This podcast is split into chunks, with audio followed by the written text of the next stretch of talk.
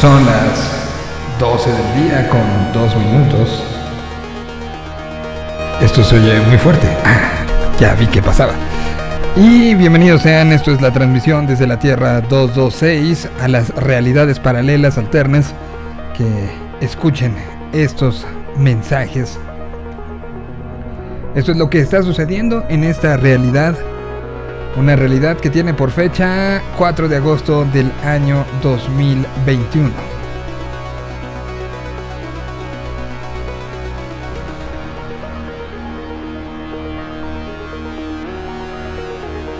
Pues seguimos sin, más medallas nuevas, sin, nada.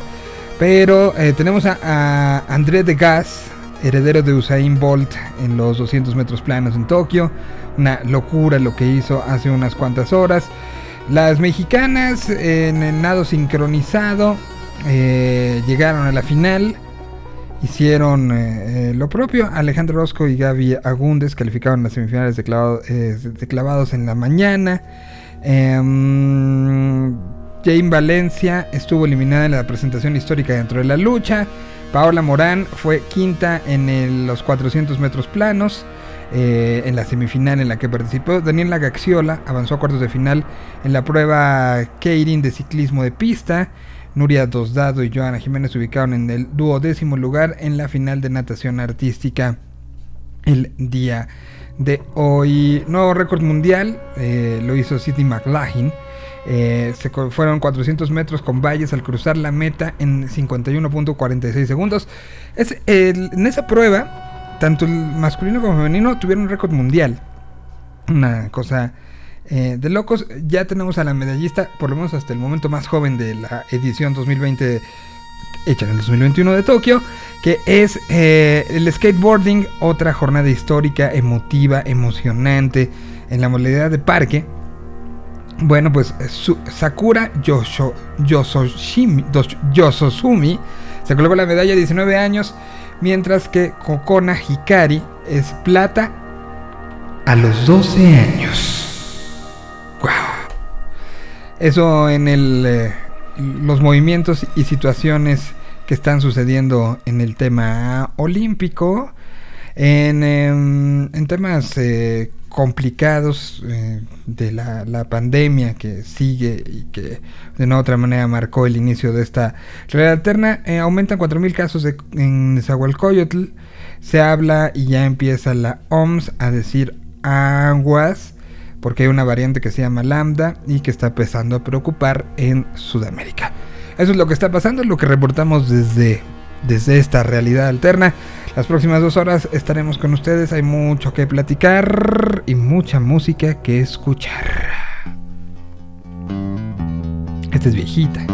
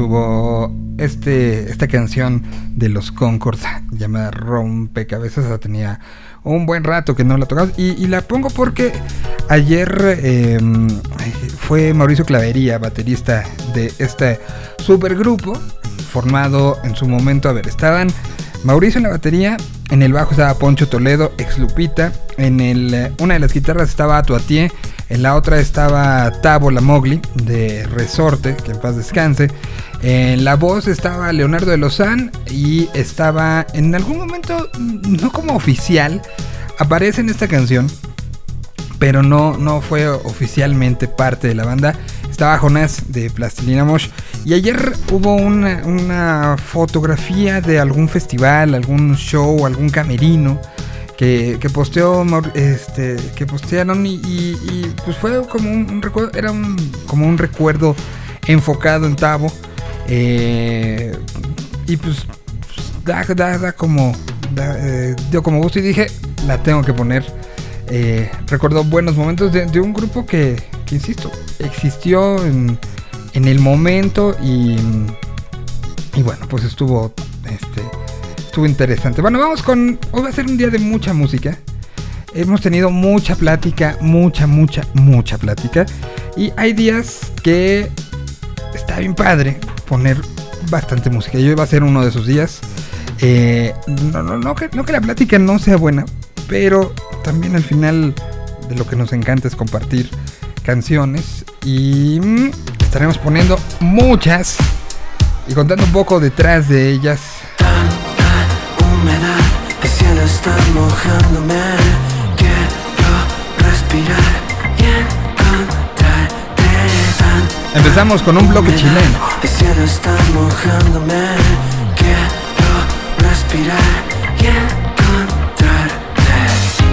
Aquí está Fármacos, esta es nueva. La situación, porque mi corazón quiere pasarlo bien. Parece que te vi, parece que hay onda.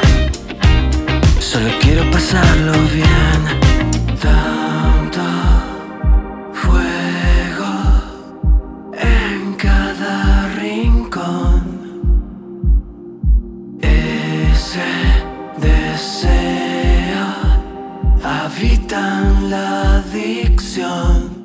hablarte. Tanta humedad, el mojándome. Quiero respirar y encontrarte. Tanta humedad, el está mojándome. Quiero respirar y encontrarte. Siempre quise ser en una pirámide, con el sol de una riviera mojándome, tocándome. Siempre esta cama nos iguala. Nunca se te fueron las ganas. Dame todo el día mañana. Con tu boca trae el café.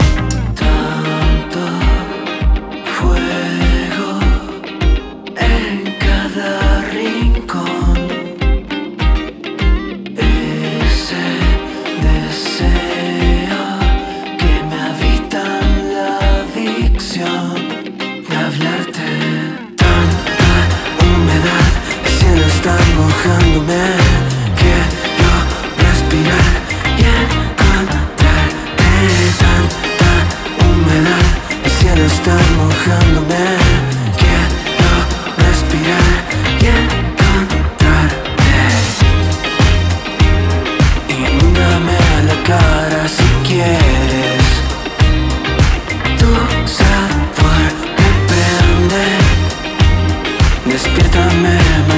ganas y vuelves.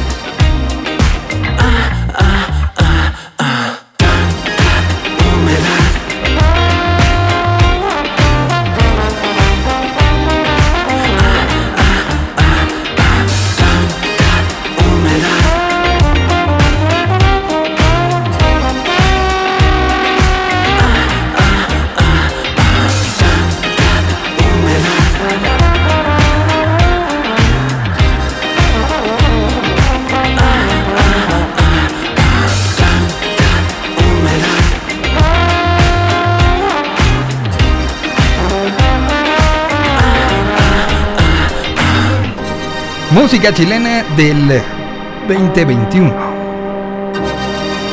Justamente unos días antes de que empezara toda la pandemia, platiqué con ellos. Estaban lanzando una canción y tenían toda la intención, incluso venirse a vivir a México.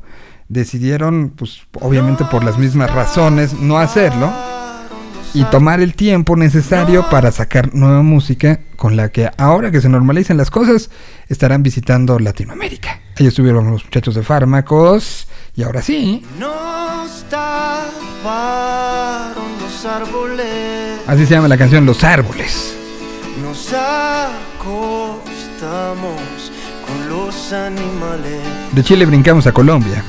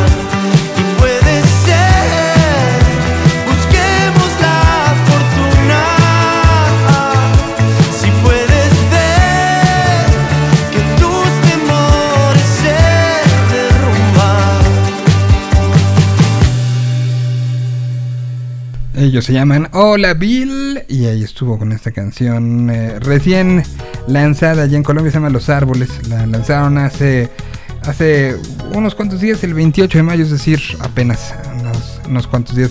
Eh, Los Árboles se llama la canción y doy la bienvenida ahora hasta Santiago de Chile mm, al señor cumpleañero además. Este ayer estuvo de cumpleaños y toda la cosa. Feliz cumpleaños.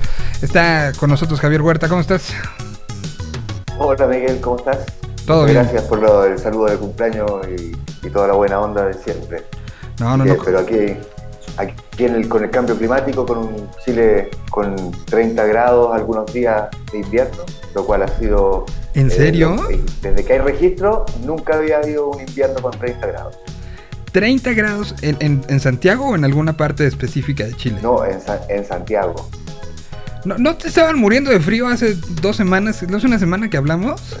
Por eso el cambio climático está totalmente de- de- impuesto, ya, ya, ya llegó para quedarse, parece.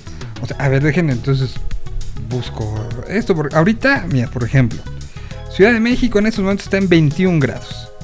Toda la semana lo más que vamos a llegar es a 23. Estamos en pleno verano.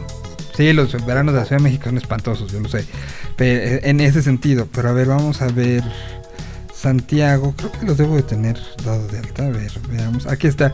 Ahora me marca 17 grados. No, ahora, ahora en este momento, es más, ayer, ay- antes de ayer, el día lunes, a las 3 de la tarde, hubo 30 grados.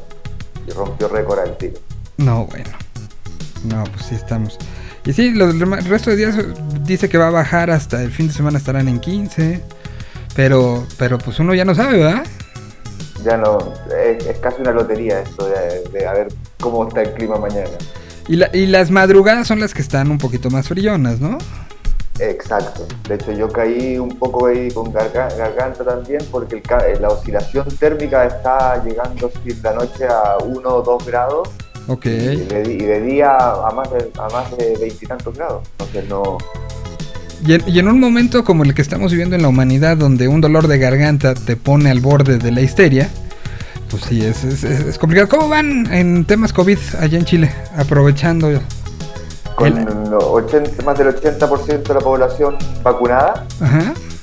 y, y ya empezando a, a abrir ciertos espacios para, para eventos, eh, manteniendo una distancia, de- están autorizando una distancia de entre 4 y 6 metros dependiendo del espacio.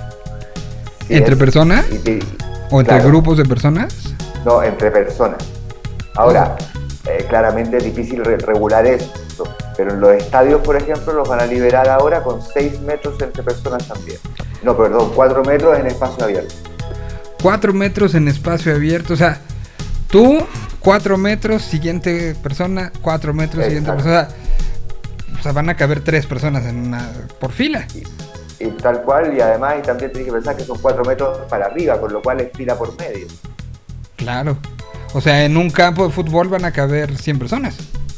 Eh, e- eso es lo que están alegando los equipos de fútbol, que al final es un flaco favor porque se van a gastar más plata, eh, más dinero en el tema de los guardias e implementación de, de los accesos a las 100 o 300 personas máximo que podrían llegar a estar en algunos estadios. Híjole. Bueno, pues a- a- habrá que ver. Por otro lado, me imagino que habrás visto las imágenes de Lollapalooza el fin de semana. Tal cual, impres- impresionante y ojalá que, que no, no sea un rebrote como lo que pasó después de la Eurocopa en Inglaterra o en otros países, que al final es esto. Yo creo que aquí la- es, es lo que hablamos la otra vez. Si se vuelven a los eventos durante un periodo de tiempo todavía están en marcha blanca, todavía habría que probar algunas cosas, algunos funcionamientos. De hecho, eh, en eh, la próxima semana se va a hacer un estudio por una universidad, que es la Universidad de Chile, con un eh, evento para 200 personas y lo van a hacer con, eh, todo el análisis científico y seguimiento de esas 200 personas para ver es que después para septiembre empiezan a haber algún tipo de implementación nueva que no se haya hecho en ninguna parte antes. Ok. O sea, e- estamos en, en un momento de. No diría yo de prueba y error, pero sí de estudio, ¿no? Y de, de análisis de las cosas. Lo de la palusa, pues Al final estaban pidiendo eh, esquema de vacunación completo. Si no lo tenías, querían prueba de que no fueras positivo. Y eh, si en dado caso de que no quisieras presentar la prueba, te pedían uso de mascarilla todo el tiempo. Lo cual nadie usó. O sea, todo el mundo dijo, ay, no. O sea, seamos sinceros. Pero tenían un, un esquema de bioseguridad. Habrá que ver y tenemos que darle dos semanas a ver qué pasa en las 110 mil personas que se reunieron. Y creo que el mundo entero está pendiente de eso, ¿no? Hablaba hace un rato, tuve una situación laboral eh, eh, que hablar con el Reino Unido. Y me, me comentaban que el fin de semana fue el fin de semana de reapertura. Eh, con todo y con que llevan un esquema de vacunación muy avanzado, eh, abrieron bares, empezaron a ver algunos festivales en Londres con, ciertas medidas de seguridad. Y, lo que me, decía esta persona con la que platiqué, me decía, bueno, al final eh, estamos abriendo y está la gente como al pendiente de lo que pase en los próximos 15 días porque no podíamos seguir cerrados. Entonces, si ya hay un esquema de vacunación que llega, me parece que el 70% en, en, Reino Unido, habría que ver qué pasa y abrimos y ya reciben vuelos. Eh, recordemos que, Reino Unido se autoaisló igual que Australia, igual que lo hizo Argentina en su momento. Y ya se reciben vuelos con esquemas de vacunación completo de la Unión Europea y de los Estados Unidos. Hasta el momento es de quienes están recibiendo vuelos y habrá también que ver qué va pasando, ¿no? Entonces son, son procesos, cada país es claro que lo está haciendo eh, de manera diferente y pues habrá que medir. Chile, entonces ya vi este y platiqué con un amigo en común, bueno, con un amigo en común, este, vi que de Salón ya regresó a, a por lo menos eh, Piero hizo un viaje para cantar, ¿no? Hizo, hizo un show en un, eh, en un bar, básicamente más pequeño, que es lo que están per- permitiendo abrir también. Los lugares grandes para conciertos todavía no están abiertos. eh, y se hizo un concierto para 150 personas. Ahora, este fin de semana, en Concepción, que es una ciudad que está al sur, se va a hacer el primer concierto al aire libre para mil personas. Que es, y es un espacio para 5.000 realmente. Ok, ¿y quién va a ser, quién va a tocar? Eh, te lo veo en dos minutos porque de hecho lo, eh, lo, lo- lo compartí en unas redes el otro día también, así que lo, lo veo, no me acuerdo en este momento. Eh, son cuatro o cinco bandas las que van a participar. Muy bien, pues vamos a, a ver cuáles están participando. Mientras vamos, a- aprovechando que estamos hablando a, a Chile, vamos con algo de música de allá. Esta, esta tiene una gran historia detrás. Literal, Jepe conoció a Vicentico el día que la grabaron. Y me dijo Jepe que hablar, Fue groupie. No te vayas antes, déjame contarte sin perder el hilo. Todo lo que pillo es tus pasos, que fríos de tus pies chiquitos a mi corazón. Ahora sí instinto no te has dado cuenta, ¿acaso no ves tu reflejo en el vidrio? Todo lo que hiciste es pelearte conmigo, si es una venganza dime por favor. Quiero escucharte y verte mejor. Ser tu amigo, tu amante, tu amor. Y una vez porque no dejas de lado tanto orgullo y me escuchas a mí confía.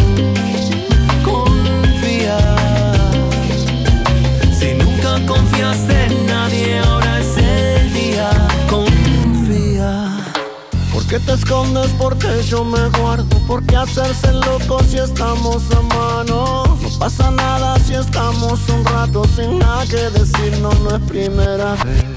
Estamos claros, nadie es inocente. Repite la historia, lo dice la gente.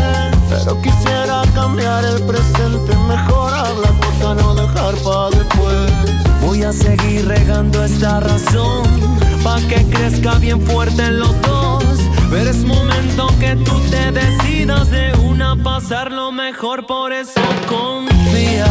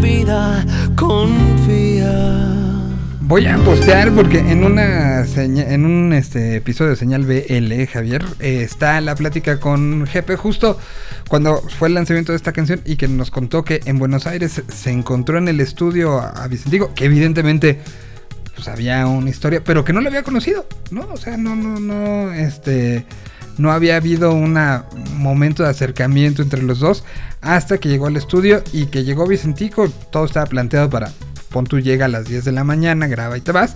Bueno, se acabó yendo a las 8 de la noche, grandes historias, grandes momentos y quedó registrada, em, registrada justo en, este, en esta canción. Ahí estuvo Jepe. em, ¿Ya tienes la, la lista de quiénes van a tocar? La lista de quienes van a tocar son eh, artistas locales, Ujú. básicamente de Concepción. Una chica se llama Camila Moreno. Claro, la conozco. ha- ¿Se ha escuchado ya? Platiqué con ella hace, Eh, hace poco sobre, sobre justo la el confinamiento y, y, y- y recientemente ella tuvo eh, todavía un tema en el metro de Santiago, ¿no? Un tema de... No, eh, defendió... en la calle. eh, ah, fue en la calle. En la calle, en la calle se, se metió a defender a Ajá. alguien que estaba la, la policía eh, controlando Ajá. y al final terminó ella, ella también En la, en la, sí, eh, sí, con sí. o sea, problemas legales. li- literal, hablé con ella creo que al día siguiente que había terminado, que había salido como de, de los separos o, o- o algo por el estilo. Una, una mujer interesantísima sonoramente y ideológicamente, ¿no? Lo, bueno es que o sea, yo creo que los artistas en ese sentido la gracia que siempre eh, históricamente han marcado eh, alguna tendencia y los artistas con opinión, igual como han sido eh, discriminados en algún momento, también son los que han marcado eh, históricamente. O sea, en rock tenemos desde Bob Dylan que ha tenido declaraciones desde musicales importantes hasta, bueno, ahí tú conoces un montón, y no sé si en México también tienen que haber habido muchos artistas que, que se metieran a- a- con opiniones, o sea, Molotov, de hecho, Molotov, creo que exacto. una de las bandas que marcó. Que, nació con eso, ¿no? O sea, Molotov, Caifanes, La Maldita Vecindad. eh, eh, era un momento eh, este de, finales de los 80, todos los, la década de los 90, donde esta parte era como inherente a un movimiento musical, ¿no? Un movimiento alternativo que empezó y quiero seguir pensando y creo que lo de Chile de, de 2019 es este es una muestra y lo que pas- ha pasado en Colombia en 2020 y lo que ha pasado en Cuba en 2021 creo que es una muestra de que, que la música alternativa sigue teniendo esta parte de pensamiento menos individual, más colectivo, ¿no? O sea, don- don- donde lo que promueves un poco es eh, eh, el pensamiento ciertamente de- del bienestar, sin, sin caer en demagogia, creo, y sin buscar la demagogia como tal, pero, pero una búsqueda de, de una idea más colectiva, ¿no? Y por eso creo que eh, no sé en Chile cómo, cómo, cómo estuvo al principio de la pandemia, porque ya venían arrastrando eh, pues, todo el tema de un poco de- desde octubre. Eh, hay, gente que no ha tocado desde octubre del 2019 en Chile, ¿no? O sea, sí ha habido proyectos, sí ha habido lugares que no han abierto desde 2019, octubre 2019. Se separó ciertas, cierta parte de la industria musical chilena. No sé cómo habrá sido la reacción ante no va a haber trabajo. Aquí en México, por lo pronto vino los primeros esfuerzos de, de búsqueda de ayuda a los staffs. Venían justo del rock.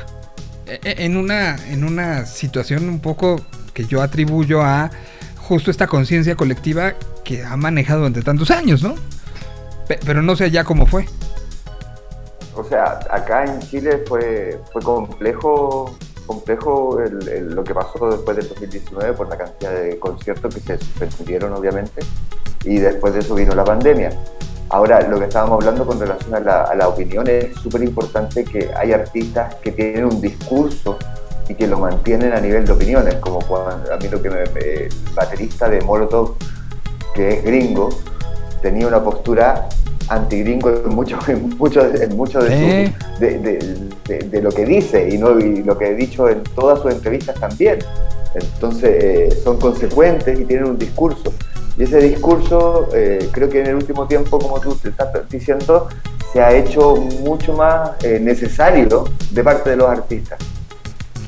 Eh, eh, pues es que, o sea, por ejemplo, el caso de Randy, ¿no?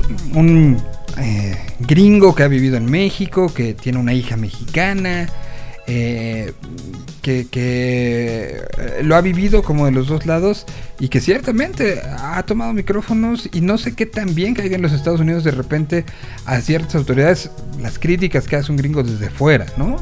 Y, y es algo que, no sé, Chile y- pongo Chile como ejemplo porque creo que lo que terminó pasando en 2019 fue muy muy inspirador creo que para, para, la, para la fuerza que tiene la música.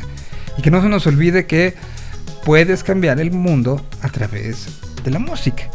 Y, yo esperaría que, que esta situación donde, donde además vivimos en un, en un planeta sumamente polarizado Hoy México vive un momento de polarización terrible. eh, Colombia no se diga. eh, el mismo Reino Unido pues, ha, pasado por, momentos de polarización. Y- y la música, más allá de buscar polarización, creo que lo que busca es entendimiento, ¿no? O sea, el, el sentimiento colectivo eh, de alguna forma fue lo que generó, yo creo que el, el 2019, eh, la explosión que hubo acá, o sea, un descontento con relación a las políticas que se están haciendo y, y eso llevó a que, a que esto explotara y, y nos hiciera de alguna forma parar. O sea, casi fue un freno de mano eh, en todo sentido, a nivel de- también de lo que pasó con, con la economía, porque al final se, se, pararon los, los malls, se paró en las tiendas, se paró todo el mundo, había, era difícil el movimiento. Y, y Todo. final este estallido social en Chile terminó siendo eh, lamentablemente una destrucción de ciertos lugares históricos de Chile. Porque una cosa, la gente estaba manifestando pacíficamente, pero obviamente que al final hay un descontento de un grupo que es aún mayor y que, y que al final termina queriendo destruir el sistema como está funcionando, no cambiar ciertas cosas del sistema. Claro. Entonces eh, fue complejo y creo que, bueno, en, eh, se quemaron estaciones de metro, hubieron varios, varios problemas importantes. Entonces eh, hay que ver cómo tomar este cambio, esta nueva forma de, de hacerlo. No, totalmente. Y, y yo sigo creyendo que la música es, es el, el camino. Vamos con algo de Camila, ¿no? ¿Te parece? A ver, podríamos poner algo de lo más reciente que ha lanzado, que justamente, eh, de, de que justamente platiqué con ella de la salida de esto, que, que al final también tenía unos, unos este, tintes interesantes de, de experimentación. Hay una canción que se llama Déjame, que em, presentó con Lido Pimienta, con Jimena Sariñana y la propia, la propia Camila, y que eh, pues ha tenido muy buenos resultados, ¿no? La canción se llama Déjame y así suena. De alguien que, insisto, así empezó la plática. Defendiendo a alguien en la calle que estaba la policía este, levantando, digamos, creo que era una vendedora ambulante. Se puso en medio y acabó ella pues poniendo porque no se le hacía justo el por qué la quitaban y, y sin hacer algo indebido, estaba vendiendo en la calle. En uno de esos ejemplos de abuso de autoridad que los latinoamericanos estamos acostumbrados a ver. Se puso en medio la que hace esto.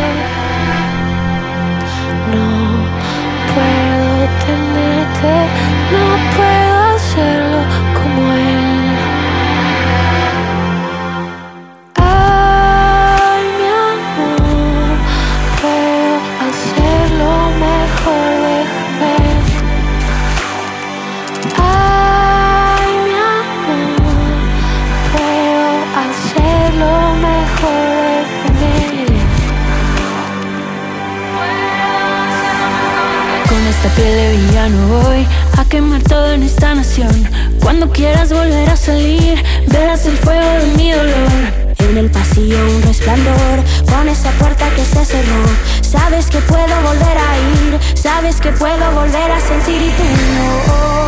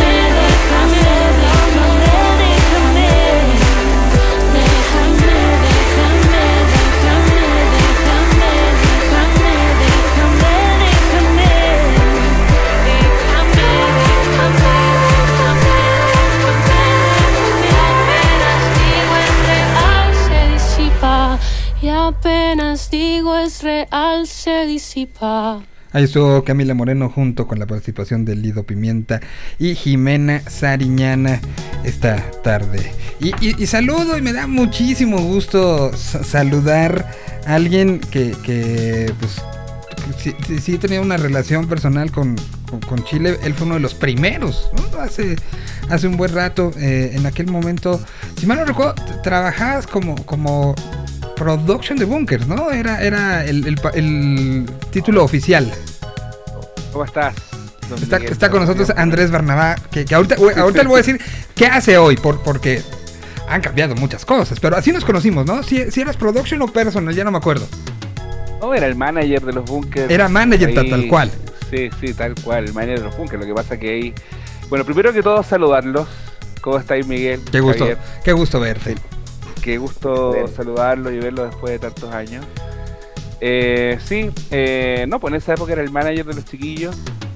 Pero claro, en México trabajábamos, ¿te acuerdas? Con Benjamín de. Ajá, exactamente. Ah, Benjamín Rodríguez, así que claro, él era nuestro manager en México y yo, Ajá. yo me hacía a un lado para que don Benjamín hiciera, hiciera sus cosas. Pero no, todo bien, todo bien. Ahora nada, pues desde el año 2012 trabajar, desde el año 2011 trabajando en Lola Chile y desde el año 2013 eh, siendo el director del festival, así que todos estos años estamos en eso, en eso, trabajando en el festival Lola Palusa en Chile y en todos los eventos que hacemos con Lotus, la productora para la cual trabajo. La, la Sí. productora que, que ha hecho cosas de, de tamaños gigantes en, en prácticamente eh, todo el territorio chileno y que, y que pues de una u otra manera ahí nos entendemos y bueno, creo que es mucha de la gente que nos escucha sabe que yo eh, trabajo también para la organización de Vive Latino, de Festival Coordenada, de, de- de diferentes y que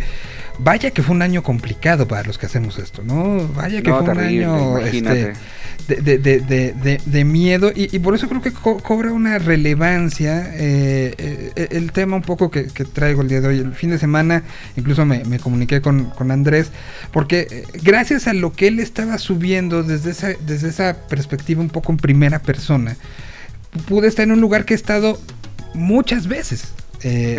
llevo, yo creo que habré estado en, en, en Grand Park unas siete veces cubriendo eh, eh, el festival y, me hiciste tú sentir eh, que, estaba yo viendo una película que ya había vivido. después de un momento donde parecía imposible que se volviera a vivir esa película, ¿no? Entonces, para ti que, conoces las entrañas de los festivales, que, las has vivido, que, las has sufrido, que las has gozado y que las has llorado, ¿cómo fue volver a abrir? ¿Y cómo fue volver a estar en algo que hace meses, o sea, no voy a decir hace, hace semanas, planteábamos como un esquema imposible. Sí, la verdad que para nosotros fue, fuimos con un grupo, digamos, del equipo de acá de Chile a, presenciar el festival a Chicago. Desde que nosotros supimos que, que el festival estaba confirmado y se iba a hacer, eh, nos propusimos inmediatamente ir porque obviamente nosotros estamos en la búsqueda de también en Chile poder eh, reabrir a la brevedad posible y poder llevar el festival a todo el mundo con todo lo que ello implica, no solamente en términos de atracción, de espectáculo, todo lo que eso implica en la sanidad mental de las personas. Yo creo fiel y fervientemente que los festivales y la música en vivo ayuda a la felicidad de las personas, por lo tanto eh, no solamente viendo eso, sino también eh, los trabajos también. Eh, piensa tú que para el festival en Lola Palusa en Chile trabajan cerca de 9.000 personas.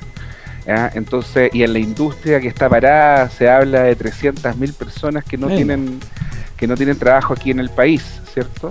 Entonces para nosotros era re importante ir y, y vivir esta experiencia en tiempos de COVID y fue bastante fue una experiencia bastante enriquecedora porque pudimos eh, ver que en la medida que se respeten ciertos protocolos, cierto, el festival es súper posible. Yo te quiero contar que si bien es cierto no he terminado, yo recién llegué ayer a Chile y si bien no he terminado mi periodo de cuarentena, eh, ya tengo tres PCRs negativos, ¿cierto? Lo cual habla de que también el festival eh, se desarrolló en un ambiente también protegido, ¿cierto? Se dejó de entrar a las personas al festival con, con vacuna, con, con, el plan de vacunación completa o con un PCR o un test de antígenos negativo. Eso se comprueba en el ingreso del festival. Hoy día los números hablan de que el 93-94% del público ingresó con su plan de vacunación completa. 93% ingresos. O sea, son, números que para la administración Biden eh, acaban siendo sumamente esperanzadores porque es justo el target al que ahorita se está aludiendo con situaciones como Nueva York, te van a pedir la, los certificados de vacunación para entrar a teatros, para entrar a cines, para entrar a todo. Eh, es una de las discusiones y que el asistente de Lollapalooza, el 93% estaba vacunado. Son, son números que, que realmente hablan eh, muy a favor de, de, la campaña de vacunación y muy en contra de los antivacunas, ¿eh? Y como, y como te digo, eh, me, no solamente estuve observando el festival, sino que lo viví. Yo me metí entre el público, eh, fui a todos los escenarios, fui a clubes en Chicago, etcétera. No, no quiero Hay una parte de mí que te, envidia terriblemente. no quiero cantar victoria, pero, pero salí de Chicago con un test negativo, ingresé a Chile con un test negativo. Okay. Eh, y espero que al cumplir los 10 días tenga otro test negativo, lo cual hablaría súper bien de la vacuna y hablaría súper bien de la posibilidad que tenemos en, en todo el mundo, en definitiva, de volver a hacer eventos si es que todo el mundo está vacunado. Yo creo que más allá de lo que las personas opinen de la vacuna, yo creo que estos son hechos empíricos. O sea, obviamente que eso tiene que ir acompañado de, una calidad de vida, de, tus defensas altas. Yo creo que hoy día el mundo igual nos está llamando como a preocuparnos un poquito más, ¿cierto? Eh, y, de, y, de, estar como atentos a estas cosas, ¿cierto? Ahora, eh, no, y eso que mencionas con respecto de, del, Instagram, lo hice porque muchas personas también me decían, oye, manda fotos. ah, gente en mi trabajo, oye, manda video, manda fotos. Y dije, mira, lo mejor va a ser. Lo agradecemos. Que, que, que publique, ¿cierto? y ya después me embalé, es que realmente estaba, era demasiado bueno, o sea, de verdad que era como, no, ¿cómo no voy a subir esto? No, no, ¿cómo no voy a subir esto? Claro. Eh, Ahora, y bueno, y un poco con el objetivo de, de, decir, mira, eh, aquí no soy negacionista, el virus existe, por supuesto, y todo, pero yo creo que de que lo que nos falta, por lo menos en Latinoamérica, es un poco más de confianza en las personas y no ser tan restrictivos, porque la verdad que las restricciones y estas imposiciones medias raras no, no, no, no creo que sea el camino. Yo creo que el camino es que las personas entiendan que eh, existe una manera de, de volver y de, y de, hacerlo de manera segura, tanto para uno mismo como para las personas que uno quiere, las personas que uno rodea. ¿no? Acabas de decir algo que se me hace fundamental, que es esta situación de ser restrictivo y de, un poco ciertamente tenemos que cuidar al bien común, pero por la manera y las formas son como complicadas. Me imagino que para ti fue hasta quizás esquizofrénico el estar en el, en el aislamiento en Chile, en el, ahorita platicaba con Javier, ¿no? El cómo apenas están empezando a abrir un bar y se están planteando eh, eventos al aire libre con una distancia, me contaba él, de 6 metros, lo cual se me hace... ¿Sabes lo que me parece ridículo a mí, Miguel? Es que la gente puede ir a un mall, ¿cierto? Pero no puede ir a un parque. Eso es lo que no me hace sentido. Entonces, claro, eh, la verdad es que se hacen medidas para ciertos eh, para, para, para, ciertas como áreas del, del, de la economía pero no se toma esto como un tema global. Yo no veo cuál es la diferencia de estar hacinado en un metro a estar frente a un escenario. Si es que cumplimos las medidas que, que se deben cumplir si estás vacunado si tienes tu test etcétera. Hay millones de cosas y protocolos que se podrían trabajar pero lamentablemente estamos frente a una situación en donde, y esto te lo digo a, título muy personal, Andrés Barnada, eh, a mí me, causa un poco de pudor ver a la policía cerrando un gimnasio y, que la delincuencia esté como está, ¿me entiendes o no? O sea, ese no es el foco, o sea, eh, fue alentador estar en Estados Unidos, más allá de lo que uno opina de los gringos, amigos, fue alentador estar en un lugar en donde te dicen, si usted está vacunado, siéntase libre, si no está vacunado, sea amable con los demás y póngase mascarilla. Y, y, y, y la sugerencia, y lo invitamos a que se vacune, ¿no? Exacto, y por favor vacúnese porque va a estar eh, salvando su vida. Y yo me también me doy cuenta... ¿Tú ya ibas vacunado? Yo sí, tengo mi plan de vacunación completo. eh, me lo ¿Cómo, hice ¿cómo lo hiciste? Me lo hice temprana, me lo hice tempranamente, Javier, porque yo tengo la presión alta desde siempre. Ok. Entonces, como tenía una precondición, pude vacunarme tempranamente, pero pero eso fue así. Y ya y fui con mi plan de vacunación completo, como te digo, y y, y, súper confiado y, súper confiado también en de que ese es el camino o sea yo no yo no yo no quiero acostumbrarme a estar encerrado y creo yo que eso no es vida entonces eh, eh, por eso quiero mencionar eso o sea encuentro encuentro bastante aterrizado más que en, en ejercer la política del miedo que es lo que yo veo en televisión en Chile todo el día que es poco, poco menos tenerte con miedo a lo que vi en la televisión gringa, que el, el, COVID está presente, no todos los estados tienen la misma actitud frente al COVID, pero sí hay una actitud bastante más de, de, información a la población, de que si vives con personas mayores no te expongas en virtud de eso, pero pero no pero no con toques de queda. O sea, imagínate, nosotros en Chile estamos con toque de queda, lo, lo cual me parece que no tiene nada que ver con, con el virus, ¿me entendés no? Sí, es, un la, tema. La pregunta que yo te quería hacer, eh, Andrés, tenía que ver con, claro, tú te vacunaste acá en Chile y al ir a Estados Unidos, ¿cómo lo hiciste para presentar? Porque acá en Chile existe un pase de movilidad que te dan una vez que ya tienes el plan de vacunación completo, lo que pasa... con el cual, pero a Estados Unidos eh, te, te, homologan la vacuna, te pidieron una vacuna específica, porque acá no. en Chile está, hay cuatro o cinco vacunas, entonces no sé si son las mismas. Nada, nada, yo fui al aeropuerto. Me, me, pidieron, la persona del counter me dijo, ¿tienes un plan de vacunación completo? Sí, se lo mostré, su pase de movilidad básicamente. ¿Tiene su pase de movilidad? Sí. ¿Tiene su C19? Sí. Que tenga buen viaje, caballero. Y nunca más ya. se me preguntó nada. Sí, yo, ah, llegué a ah, Estados, yo llegué a Estados Unidos y en ninguna parte me pidieron que mostrara mi pase de movilidad. Simplemente asumían que si me subía al avión en Chile lo hice con toda mi documentación. sí, yo sé que saliendo de acá también te piden la, la prueba y llegas a Estados Unidos y... El problema, el tema es que fue bastante expedito salir. Lo, lo que encontré muy malo fue el regresar, porque en Estados Unidos uno ingresa, ¿cierto? Bastante libre y te dicen, eh, o sea, ellos ya asumen que llegaste en ese avión porque estás con tu plan de vacunación completo. ¿ya? O con un test de antígenos, no era, no era una obligatoriedad estar vacunado.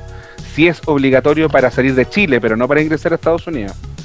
Con un test de antígenos entras a Estados Unidos, que te lo piden en el counter en Chile. Pero regresando a Chile, me demoré casi cinco horas en salir del aeropuerto por el trámite realmente engorroso y penoso. Me dio pena porque yo creo que para los gringos quedamos como bastante mal igual. Para todo el turista que está intentando ingresar a Chile quedamos bastante mal porque eh, es muy engorroso. Lo hacen, te hacen estar en una fila casi dos horas y media, te llenan tu información a mano. Eh, ¿Y- la y qué te piden? Yo espero sinceramente que esas cosas cambien porque la verdad que todas estas cosas que estoy mencionando no tienen nada que ver con el virus. Yo le decía, yo le decía a, un, a una policía del PDI cuando entré, le dije, creo que nunca había estado más aglomerado que ahora. ni, ni- ni- ni en el festival estuve tantas horas encerrado en un mismo lugar con la misma gente, con las mismas personas. Claro. Ah, Ni, ni, ni siquiera en un club. Porque en el club caminas para allá, para acá, ¿me entiendes? Pero no, llegando a Chile, estuve dos horas y media con las mismas personas en una fila interminable. No, eso son cosas que yo como productor, que uno produce, uno trata de ser eficiente, uno dice, mira, voy a hacer los accesos de esta manera para que tanta gente entre en esta velocidad, porque como productor no puedo permitir aglomeraciones en los accesos. Eh, hago esto para que la venta sea más rápida, hago esto otro para que haga más circulación de gente. Ninguno de esos principios que uno como productor analiza en, en la función de tu, en tu, en tu actividad, ninguno de eso eh, lo vi aplicado en, en- lo veo aplicado digamos en, en las cosas que uno ve en el día a día en la ciudad en el aeropuerto. Yo no te digo que yo tenga todas las respuestas pero lo que vi estaba mal hecho por donde lo mires. Bueno, voy a ir con una canción eh, para seguir platicando con esto, porque quiero hablar un poco también, a ti te tocó vivirlo, pero también me imagino que te habrá tocado ver la reacción, no en Estados Unidos, sino en el resto, particularmente Latinoamérica, de lo que sucedió con Lollapalooza, ¿no? Eh, la, la- la famosa foto, te, voy a enseñar cua- a cuál me refiero. Oh, maravillosa la vi Esta, la ¿no? he visto miles de veces sí. Ajá. Esta foto que se convirtió en eh, eh, el ejemplo de Sodoma y Gomorra este pandémico, ¿no? O sea, Sí. así lo vendió la prensa en vez de hablar de procesos de vacunación, como lo estás hablando ahorita, ¿no? Sí, Que- que- sí, que- porque la prensa se agarra de cualquier cosa. Yo hace muchos años, Miguel, me di cuenta que, que la prensa ni tampoco hace ningún estudio de nada. Yo durante años siendo manager de los búnker envi- envié y escribí lo que quise y aquí los periodistas escribían tal cual y nunca se preocuparon si es que realmente mis datos eran reales o no eran reales. Por lo tanto, imagínate lo que pasa en el mundo político. No, sí, ¿Ah? sí, sí. Como, como, o sea, hay que, hay que- o sea, la, la prensa lo manipula todo. Eh, hoy, por ejemplo, yo me doy cuenta cuando de repente converso acá en Chile, todo el mundo habla del caso de Holanda, ¿ah? Pero nadie leyó más allá del tweet las cuatro primeras líneas. Nadie leyó lo que, lo que dice abajo. Se quedan con las cuatro primeras líneas y esa es la información que tienen aquí y con la que se llenan la boca. Entonces, nada, pues yo te, yo siempre voy a ser un crítico de las cosas penca y mal hechas.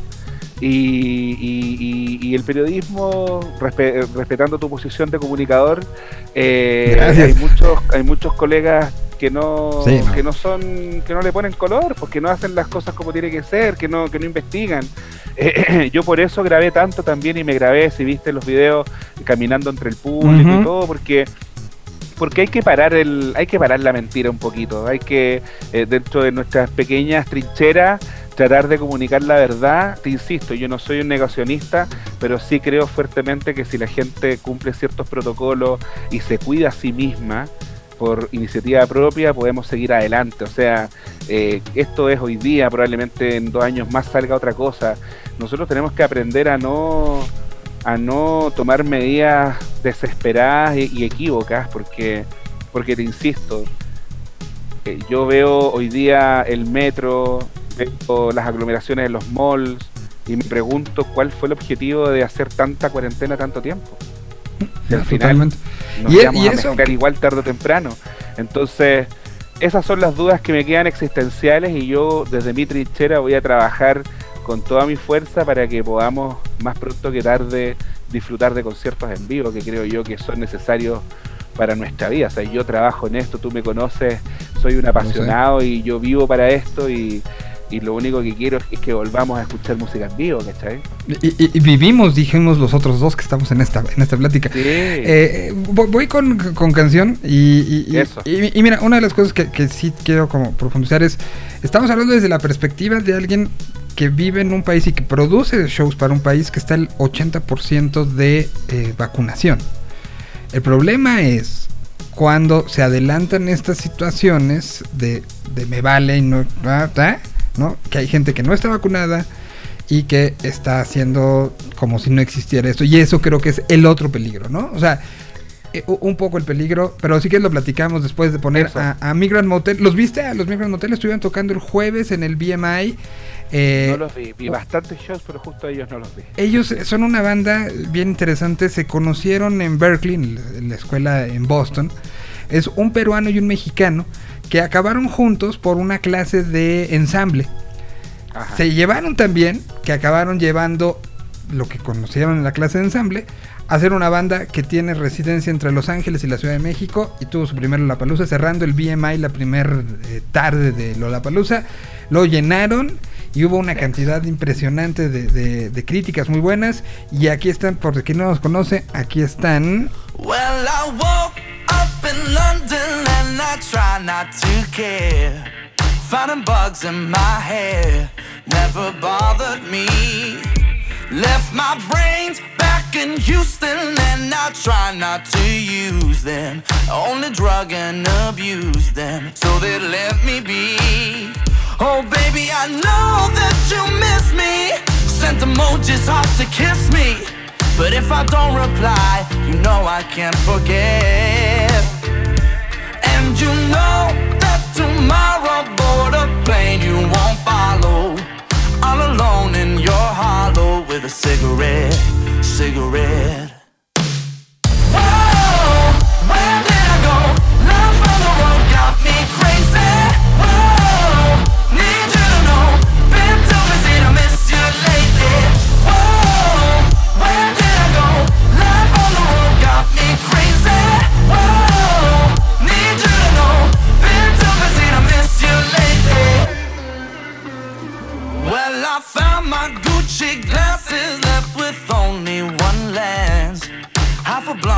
My bands, but I don't feel no shame.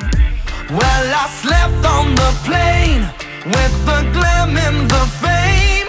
Cause the spotlight makes me tanner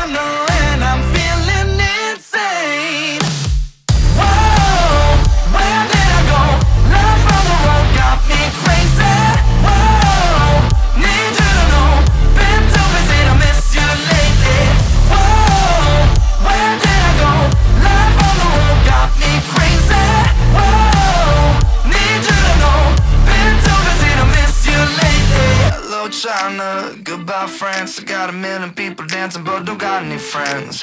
Buenos Aires sure sounds nice. You got me dreaming about the cold when I'm stuck in Dubai. Goodbye Belgium, hey Japan. We go 100 miles a minute with the wave of my hand. Nothing really feels like home. We got a million people dancing, but I'm still so alone. Whoa, where did I go? Love on the road got me crazy.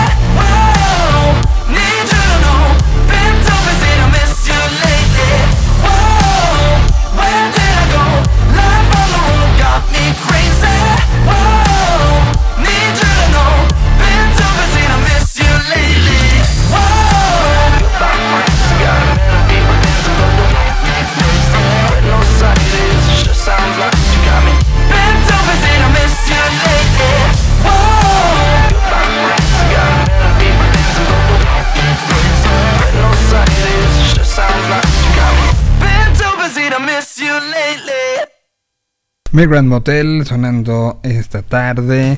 Estuvieron en Lollapalooza y también tengo aquí a alguien que estuvo en Lollapalooza, él este co- como asistente y pues te tocó vivir el, el- el- el primero grande de la nueva normalidad, ¿no? Sí, totalmente feliz. Histórico, ¿no? vida. Al final. Histórico, histórico, imagínate. Te quería comentar, hablando de bandas, vi una banda que me volvió loco, Black Pumas. Son brutales. Sí, Oye, no lo- yo, la verdad que ignorantemente no, no estaba muy interiorizado, había escuchado el nombre nomás, pero los vi en vivo y realmente, realmente tremenda banda, muy Ve- buena. Venían a Vive Latino el año pasado y fueron de las bandas que, que no pudieron llegar eh, por todo este tema, pero sí, este, en el seguimiento que se les he dado, sí son así de... Además les tocó escenario grande y todo, ¿no? Sí, no, en el escenario principal tocaron temprano, pero una muy buena, e- esas típicas bandas como que hace tiempo que no veías, así una banda buena, así que tú tú dijeras, wow, Ajá. así, esa, esa fue la, la impresión que me dieron. Ahora ah, vamos a hablar co- co- con, con el que produce, con el que ve bandas todo el tiempo. ¿Qué te sorprendió? Además de Black Pumas, ¿qué, qué te sorprendió? ¿Viste a, a Fred Durst se- disfrazado de viejito este, Lo vi, de, de- Lo vi. de la lo Florida? ¿Qué tal Sí, estuvo? disfrazado de viejito. Mira, no, no, igual eh, dentro de mi posición me, me dedico también mucho a caminar entre medio de la gente, ver cómo funcionan los servicios, Claro. comidas, bebidas, los accesos. Lo que, lo que sí te puedo ver, decir, pucha, fui a ver a un, a un chico latino, Lunay, que, que primero tocaba en un escenario chiquitito, en una activación, y después hubo una cancelación y tocó en un escenario más grande. Me dio mucho gusto ver a tanto público latino, ¿cierto?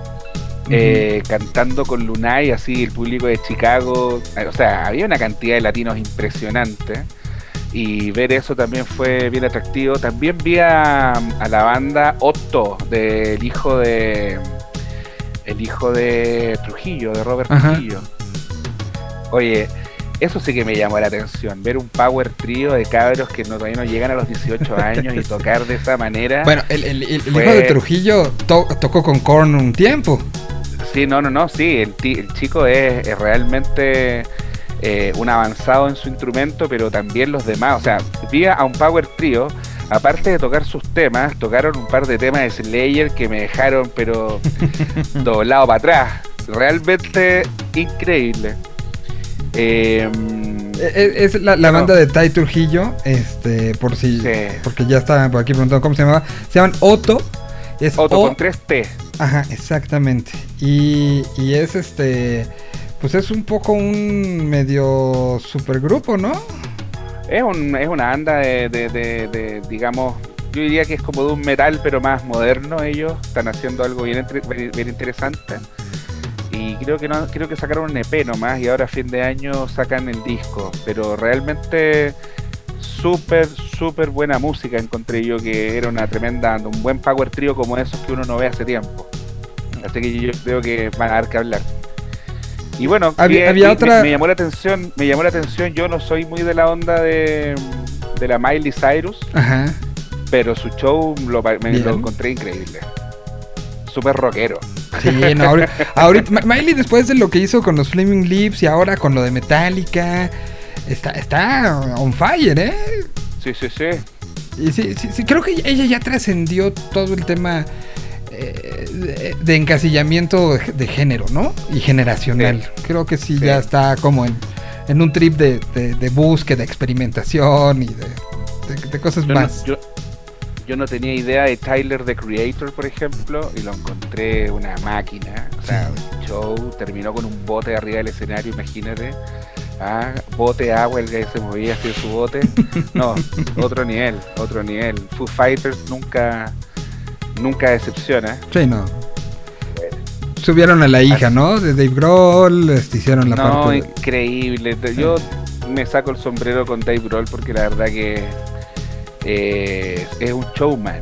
Es un, Sí. es un tipo que, que no solamente tiene un buen, buenas canciones, sino que entre canción y canción los tiene a todos cagados de la risa. Así que eh, súper entretenido. La, la vez anterior que Eh, habían estado en, en Lola, este, Chicago, hubo, hubo un tormentón minutos antes de, de que, de que subieran los Fu, bueno, no minutos, una par de horas antes, estaban tocando los Arctic Monkeys y cayó una, una tromba así de esas, este, de, de bastante- quedó lodo, que lo pisabas y parece que estabas en Glastonbury, con lodo hasta la mitad de la rodilla. Se, fue la lluvia, empezaron los Fu y cuando estaban tocando My Hero, regresó la tormenta. Pero así tormenta de, de- de no había manera de que te escondieras de, de- ella. Ellos no dejaron de tocar un segundo. Eh, eh, se- incluso Dave salió más al público como, como de ustedes están mojando yo igual. Y desde ese día no había regresado los Fu a, a- a Chicago. a- bueno, a Chicago sí, pero a, a Lollapalooza. Y ahora creo que era muy significativo este regreso Muy en este momento. muy buen ¿no? show, las palabras que dedicaron al público, esto como de, de volver a reencontrarse, la gente reunida. No, fue la verdad que un, un festival redondo. Mira, quería hacer el comentario antes que se me olvide, volviendo al tema anterior, Sí, claro. temas de idiosincrasia. Estoy mirando la televisión y aquí la gente denuncia, denuncia, ¿cierto? A personas que están andando en moto, haciendo piruetas en moto, ¿ah? en una esquina. ¿ah? Denuncian por ruidos molestos y todo. Y tú que has estado en Chicago, no sé si has visto que jueves, viernes, sábado, la gente ahí por Michigan Ave saca a reducir sus autos, sale a mostrar sus autos, sus motores, sus motos, paran la rueda y es un espectáculo. La gente en vez de denunciar lo aplaude. Claro, te ¿Te das paras para verlo, para Ah. aplaudirlo. ¿sí? Pero acá como que todo nos molesta. Hay que, hay que, no so- hay que hacer un trabajo cultural bien grande. Yo creo que, que es un tema que nos queda también en Latinoamérica de seguir trabajando y, no- pensar que este tipo de cosas son, son, son un problema o son una falta de respeto. Yo creo que el libre albedrío es fundamental, es fundamental para seguir avanzando como sociedad. Ahora, ¿cuáles son los puntos que, que hay que estar vigilando para, para ver que el ejercicio Lollapalooza haya resultado un éxito y no como de repente, insisto, algunas partes de la prensa nos decían que era el caldo de cultivo para, para el apocalipsis? Porque eso mismo dijeron de Vive Latino, ¿eh? O sea, Sí. Vive Latino fue el último festival de ese último fin de semana. España ya estaba cerrado, Europa estaba cerrado, Estados Unidos cerró ese fin de semana. Nosotros estábamos una semana antes desmontando un festival, no, lo logramos hacer.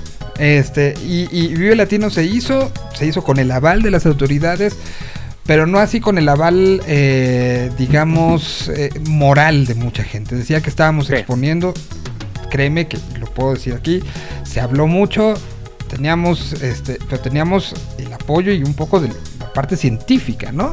Sí. Afortunadamente no fue un caldo de cultivo de nada. Pero ahora de Lollapalooza, por eso me sentí tan identificado, porque me tocó leer lo mismo que leí en marzo del 2020, ¿no? Entonces, ¿qué es lo que hay que pasar? ¿Qué tiempos Sin tienen duda que pasar? alguna, sin duda alguna, yo creo que tenemos que esperar una semana, una semana y media a ver cuáles son lo- los- las estadísticas que el mismo festival va, va a entregarle a la ciudadanía, ¿ya? Porque también hay que tomar en consideración de que este festival se hace totalmente de acuerdo con la autoridad, Claro. ¿ya? La autoridad eh, propició la realización del festival. ¿ya? Tomando en consideración que al festival iba a ingresar gente o vacunada o con un test Claro. en la mano, ¿ya? Entonces yo, No, y, y perdón, y que hubo una campaña previa de concientización hacia la vacunación donde a 1200 personas durante un fin de semana que iban a ciertos puntos específicos de la ciudad de Chicago les regalaban boletos para asistir al festival. Sí se Totalmente. vacunaban, ¿no? O sea, sí fue un seguimiento, no, no fue un, bueno, ya, eh, había un plan delimitado, ¿no? Totalmente, y además de que la ciudad también enfrenta de otra manera el tema, aquí, no sé, eh, aquí, o sea, en, en Chicago podías hacerte un test cada una cuadra y media, había algún lugar gratuito donde te podías hacer un test. ¿Ya? Eh, y eso no ocurre todavía aquí en Santiago. O sea, eh, aquí tenéis que sacar hora en un laboratorio. ¿Cuánto les cuesta el, el. PCR? ¿Cuánto les cuesta allá en Santiago? PCR, corrígeme Javier, pero creo que se había fijado como en veintitantos mil pesos, 24 mil pesos, como un, un, un- un- un número fijo. Pero en Estados Unidos tú te hacías. Tú solo pagabas si querías el asunto rápido. Ok.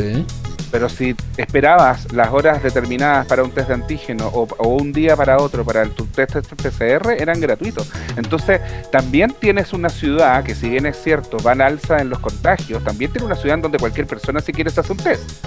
Claro. No hay ninguna restricción.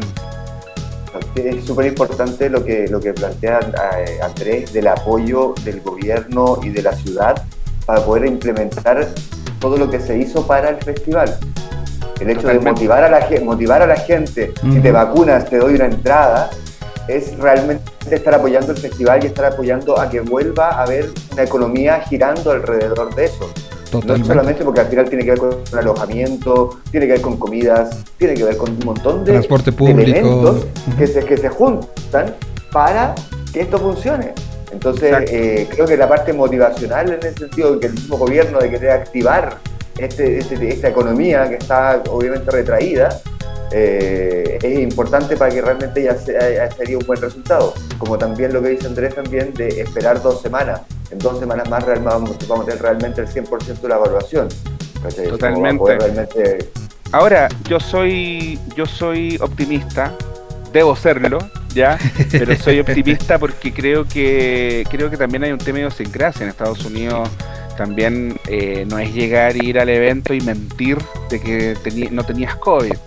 O sea, igual corres un riesgo eh, distinto a los que se corren acá. Acá no, no es solamente una multa, ¿me entiendes? O no, estás poniendo en peligro la vida de muchas personas y, y si lo haces a sabiendas, esa cosa eh, tiene otro, otra, otra, otras Claro. eh, sanciones, etcétera. Pero a lo que voy es que mm, soy optimista porque de alguna manera el equipo, yo- y mi equipo, digamos, la gente con la que a cual fui al festival, eh, determinar este proceso, ¿cierto? De 10 días, eh, digamos, negativo, que sería lo ideal. Ya llevo tres exámenes desde que regresé a Chile y han salido negativos. Si esto se mantiene, habría una prueba bastante empírica en nosotros, porque te digo, yo me metía en, en medio de los escenarios, en medio de la gente, eh, fui a clubes más de una vez, casi todas las noches. Entonces, eh, de alguna manera, eh, no sé, siento yo que sin duda alguna estuve en contacto estrecho con gente que probablemente estaba infectada. Pues esperemos a, a- a ver qué sucede, pero como como dices, es un, un paso que se tenía que dar, ¿no? Es un paso que se tiene que dar y como te digo, si bien no lo hemos terminado y hay que ver eh, de manera muy responsable los resultados, ¿cierto? En el corto plazo, eh, sí soy optimista en cuanto a que este tipo de cosas son posibles.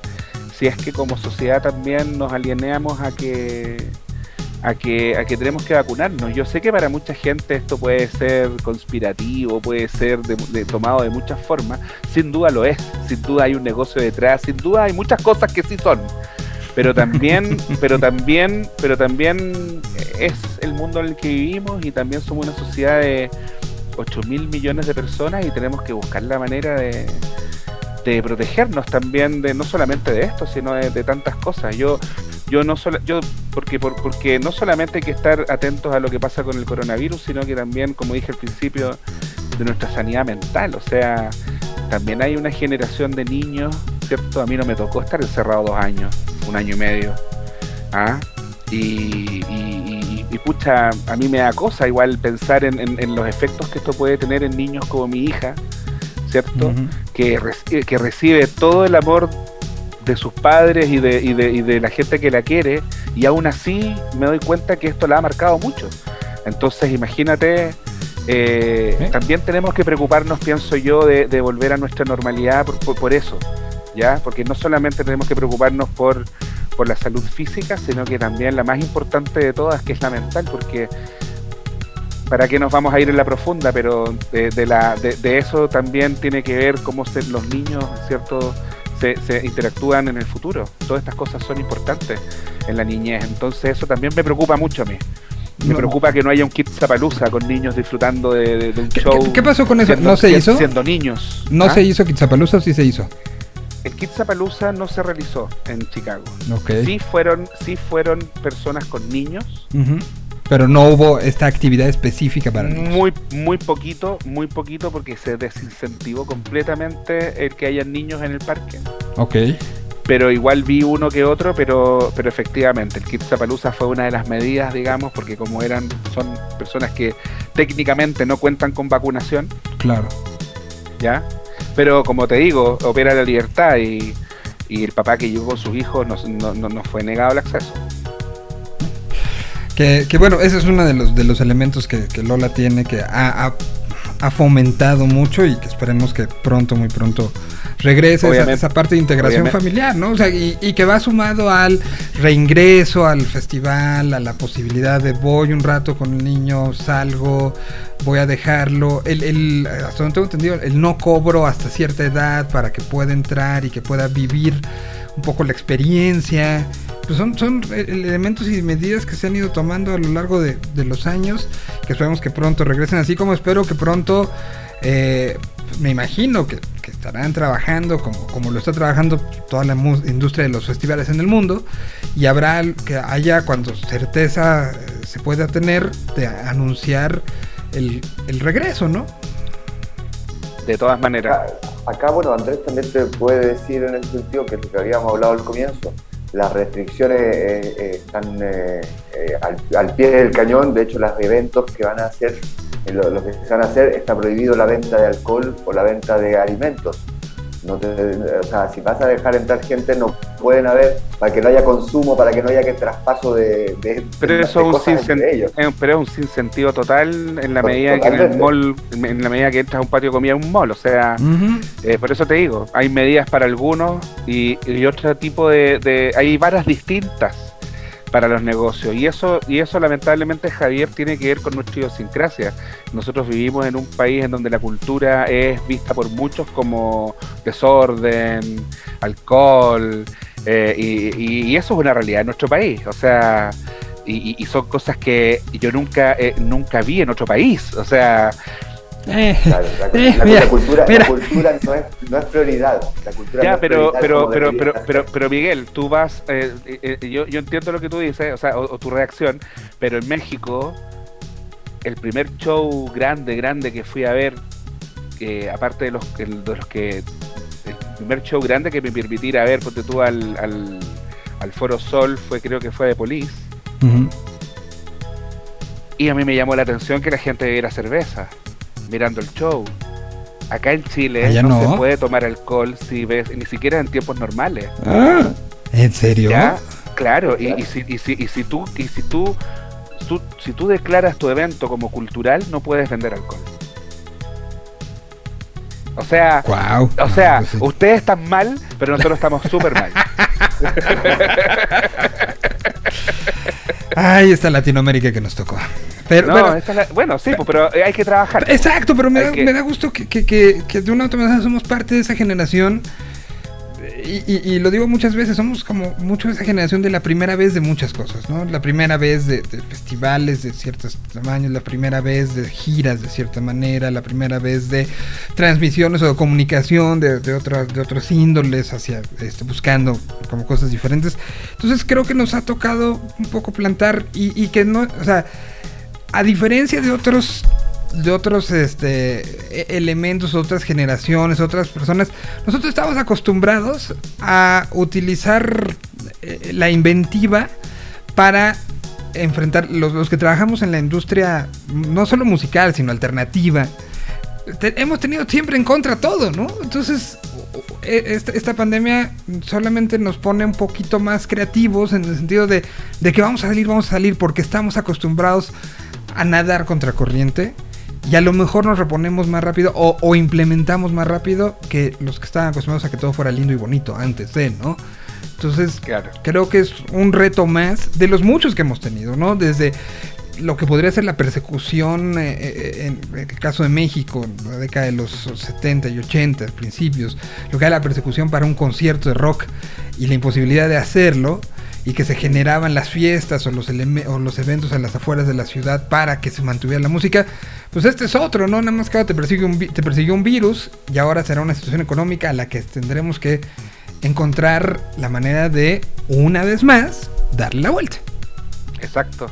Yo creo que eso nos eso nos caracteriza también a los que nos dedicamos a esto, al dinamismo, al, al, mm. al, al ser eh, siempre estar como dispuestos al cambio, ¿no? Y, y- y- Ah, y cuando un- uno anda de gira y te dicen, no, se cayeron todas estas fechas, pero subieron estas otras. Ah, o, o pensabas que te devolvías a, a tu ciudad, pero no, dos meses más, no sé. yo, yo lo basaría cambiando. en que somos bien necios. Sí, totalmente y absolutamente necios.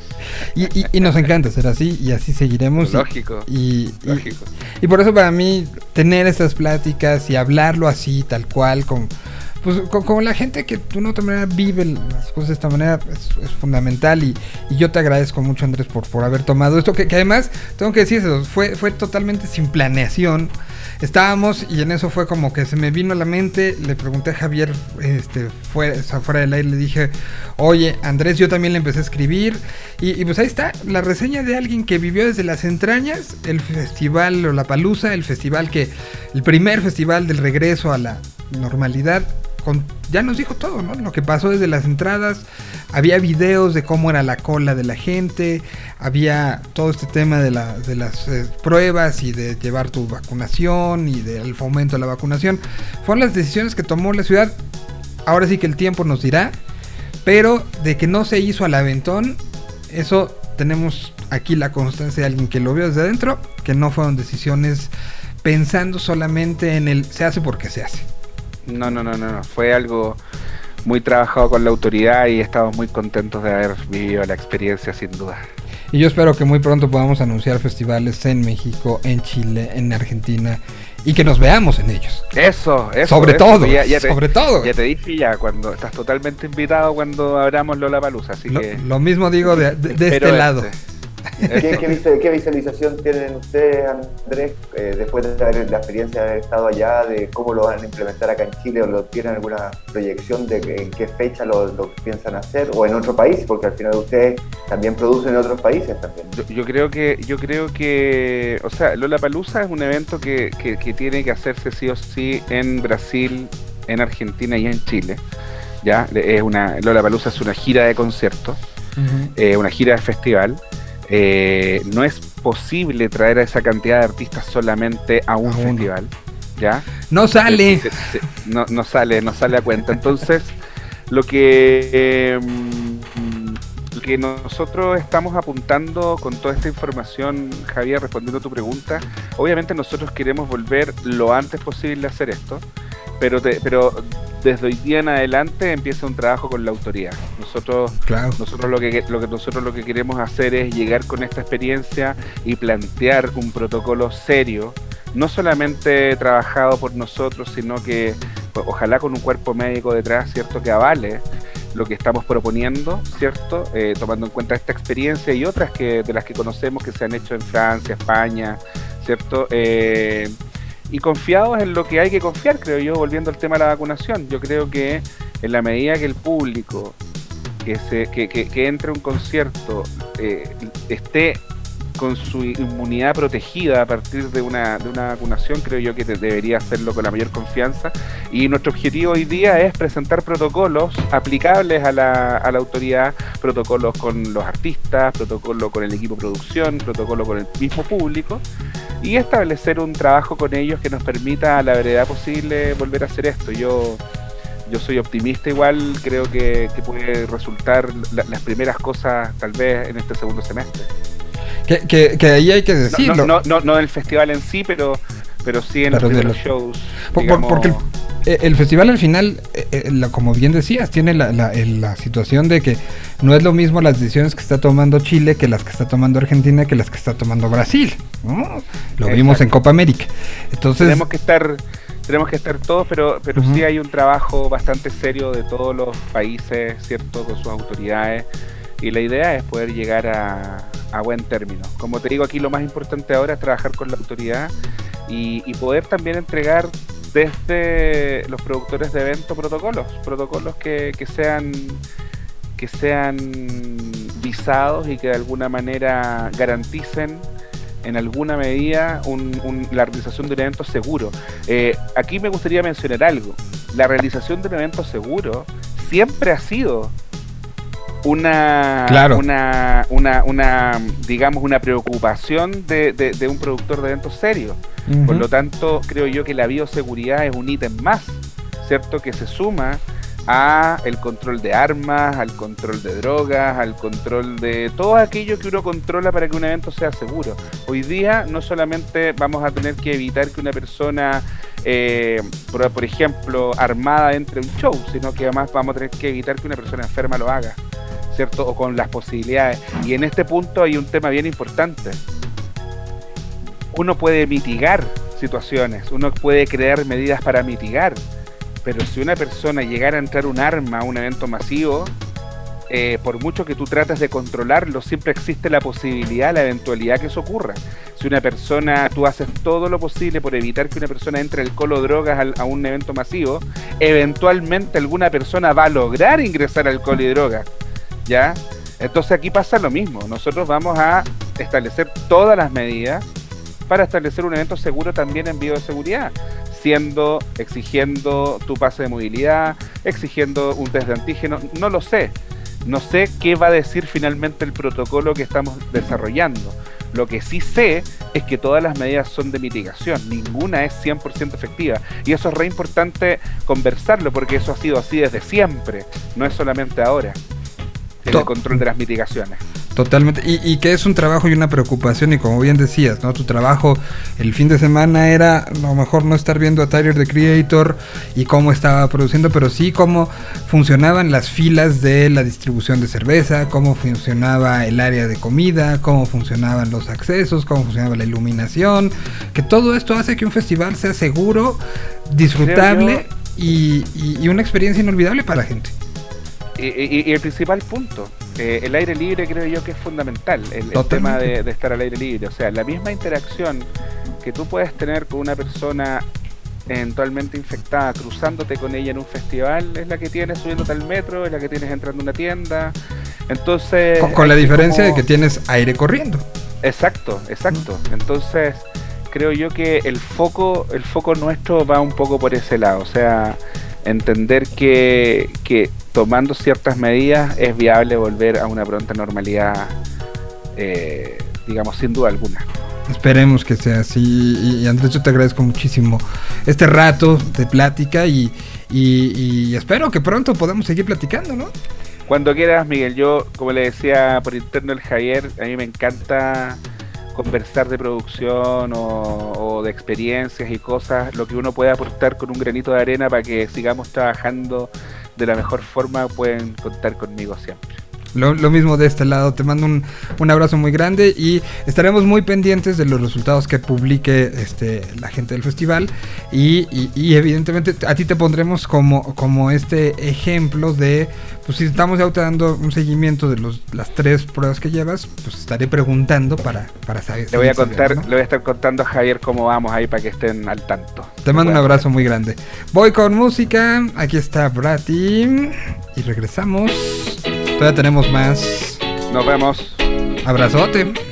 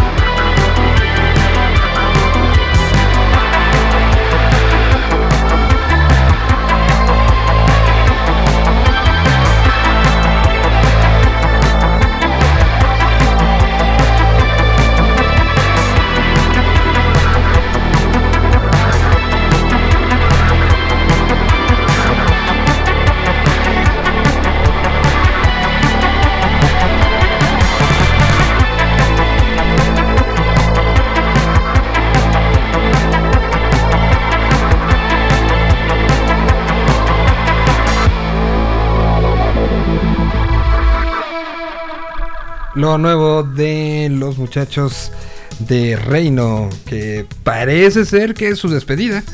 Es eh, lo que se ha rumorado. Ahorita han salido ya algunos shows, pero de Christian en solitario y de Polaris por otro lado. No sabemos cuándo van a empezar los shows de Reino, pero por lo pronto ahí está. Ahí está. eh, en estos momentos. Bueno, eh, seguimos platicando con Javier Huerta en Santiago de Chile. Este, que, que, como decía, acabó siendo una gran plática que no estaba planteada, pero que eh, pues, quería yo que existiera de una u otra manera y pues en el momento se nos ocurrió y, creo que estuvo muy bueno, ¿no? Saber esta parte muy insider de, lo que pasó en un festival del que se habló mucho y creo que en muchos, muchos, muchos, muchos casos sin conocimiento de causas. O sea, creo que lo más importante es tener en primera persona alguien que estuvo ahí y que desde el lado de producción y como él mismo decía, desde el lado también de, público, de paseándose, de, recibiendo la experiencia de ser público en un festival masivo post-COVID o durante el COVID todavía, no dicho. Eh, Es que este es durante, ¿no? Y es el primero que ya se, se hizo mm, en una en un esquema tan tan este tan claramente adecuado e insisto, y eso es una de las cosas muy importantes. En un- una ciudad que tenía cierto porcentaje de vacunados, que tenía un proceso bastante extendido de- del asunto. No, no fue hecho a buenas y primeras. Y eso creo que es una de las diferencias eh, que, que- que marcan las decisiones. ¿no? No podemos pretender que Ciudad de México, que Guadalajara, que León, Guanajuato, eh, eh, actúe igual que Chicago o igual que, incluso Santiago, ¿no? Santiago tiene otro porcentaje, tiene otros números, tiene otra densidad poblacional, tiene... O sea, ah, creo que hay que adecuar las decisiones ahorita a cada uno de los casos, buscando lo mejor para los dos lados. Y, no es que se contrapongan, o sea, no, no es que la, la- la- la salud tenga que estar, eh, tenga que pelear con el negocio, ¿no? Que, que de repente pareciera que eso, eso pasa, pero no. O sea, la salud es lo primero, ciertamente, pero también hay otras maneras. Creo que lo que hablábamos también, el tema, y lo hemos hablado en otros capítulos, el tema del respeto hacia el otro, el cuid- si yo me cuido, te cuidas, nos cuidamos, eh, como casi como un verbo nuevo para que hay que co- conjugar hoy día. Y desde ese, y desde ese punto de vista, eh, creo que eh, la- el tema cultural en algunos aspectos nos juega en contra porque el latino de alguna forma siempre quiere hacer, hacer, hacer eh, y no de repente no mide ciertas consecuencias. Como tampoco es muy individualista hoy día, el mundo está más individualista que lo que era hace un tiempo atrás. Entonces hay que tener como ese- ciertos cuidados y, y creo que el camino es ese, el camino es ese, ir viendo caso a caso, detalle a detalle qué cosas se pueden hacer. O sea, México es eh, el mercado latino más importante que hay, lejos en cantidad y en, en cantidad de público y en cantidad de eventos que se hacen. Entonces, también estamos todos mirando a ver qué es lo que pasa con México, a ver cuándo se empiezan a hacer y cuáles van a ser los resultados también. Totalmente, y esperemos, esperemos que cuando se decida, se decida bien. ¿No? Eso Sí, es. yo creo, yo creo que en ese sentido eh, todavía hay, hay respeto por, como tú dices, por la salud primero. La salud primero y la opción. Ahora, que eh, la parte cultural va a ser la última en activarse, lamentablemente para muchos que trabajamos en esto, eh, va a ser la última en activarse. Ahora, esperemos, esperemos que sea cuando se active, sea para activarse y se mantenga y no sea con ida y vuelta como ustedes lo tienen, que sea de semáforo verde y después rojo y después verde y después rojo, sino que cuando sea verde ya sea para adelante, acá como que sea fase 4, que es la que se llama, y que de 4 para adelante se mantenga en el tiempo. A- a- acá es con semaforitos de colores.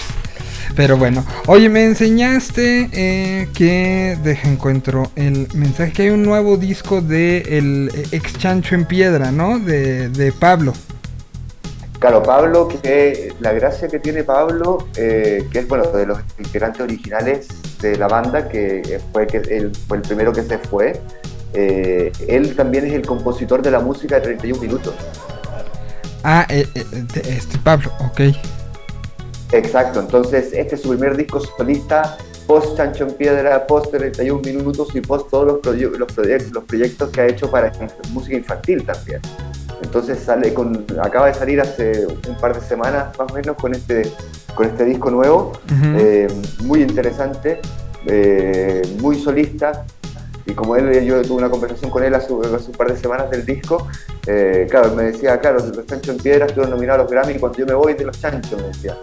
Así que voy a tener que esperar, voy a tener que esperar unos cuantos discos para que algo, me- algo así me pase. Ok. Bueno, a ver, lo- lo- los 31 minutos musicalmente ha sido sumamente exitoso y gustado, ¿no? O sea, la, eh, no solamente en México, yo creo que en México, Ah. en Chile y en muchas partes de Latinoamérica realmente la rompieron. Él, Sí. de hecho, en la conversación que tuve con él, me hablaba de que lo- de las experiencias más importantes que tuvo con 31 minutos y en su vida musical fue haber tocado en un video latino en México. Que, que- pero, pero él sigue siendo parte de 31 minutos. Él sigue siendo parte de 31 minutos. Ahora, 31 minutos hoy día no está sacando un set de canciones nuevas, pero en el momento que la hagan, él va a ser la persona que va a estar a la cabeza de- De- de del proyecto. Sí, estuvieron eh, en el, justamente en la edición 2020 haciendo, siendo el único acto que repitió dos noches. Eh, e- e- era este montaje de una que ocupaba todo un escenario, fue sumamente emocionante ver la cantidad de gente que también, porque además fue un show pese que era con el contenido para niños, eh, pues era en la noche por la situación de iluminación, que después se hizo ese mismo montaje, porque además tenía gira en México y bueno, ya sabemos todo lo que pasó. Eh, después se hizo un stream de el mismo show para México. Eh, se, montó allá en Chile en alguna especie como de, de set gigante y se, se contó toda la historia en lo que y, con unas adecuaciones además ya pandémicas y con, con este acercamiento y bueno pues Pablo ha sido parte importante y es el creador de éxitos como eh, Bailan sin cesar y- César se quedó sin bailar pobrecito pero bueno vamos a poner ¿cuál, cuál ponemos? Eh, todavía no, ha definido él un single eh, dentro de lo que conversé con él, pero creo que el Guarinaque es una, canción que juega un poco con esta, esta música que, va entre, entre adulto y joven eh, y adulto y niño. Y no es que el Guarinaque se le llama a el- el- al trago, un poco al alcohol. Entonces cuando digo, no, que me voy a tomar un Guarinaque, es porque me voy a tomar una, un golpe de alcohol. Eh, y hace una canción. Voy a tomar, a, bastante- a ver, entonces, cuando- o sea, aquí por ejemplo vamos por unos tragos o por unos chupes, allá es el guarinaque. Claro, pero, es, pero es, un- es- es como un dicho antiguo y de pueblo, no es Ah, un dicho actual. Entonces Ah, él toma, toma este, este, este mensaje que el papá le tiene que haber dicho en algún momento, porque lo- fue un poco lo que conversamos, que él dijo, ya se van a tomar un guariznaque, es un poco eso. Y él agarra esta canción y, y le hace una oda al guariznaque. Pues ya son más de las 12, ya se vale. El que quiera entrarle al guarinaque, entrele.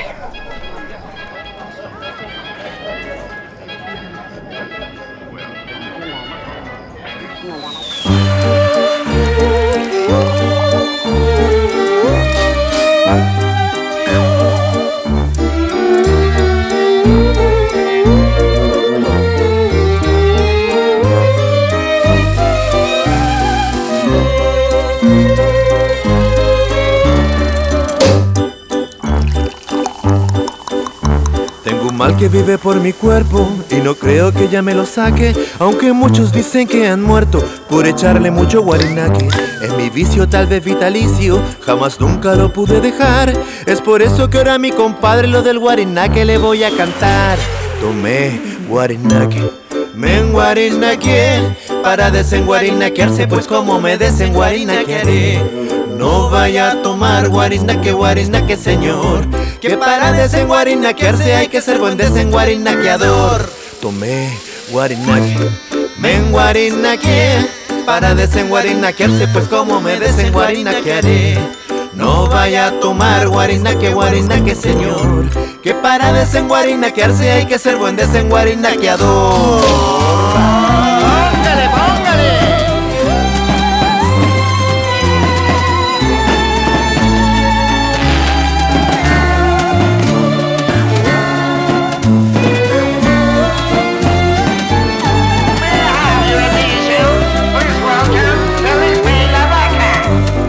Siento un dolor tan intenso por echarle mucho guariznaque, pues el hígado ya no lo siento y no quiero morir de un ataque. Pero ya lo he pensado mil veces, entregarle mi cuerpo al doctor. Operarme será mi esperanza porque ya mi panza parece tambor. Tomé guarinaque, me enguarinaqué para desenguarinaquearse, pues como me desenguarinaquearé. No vaya a tomar guariznaque, guariznaque, señor.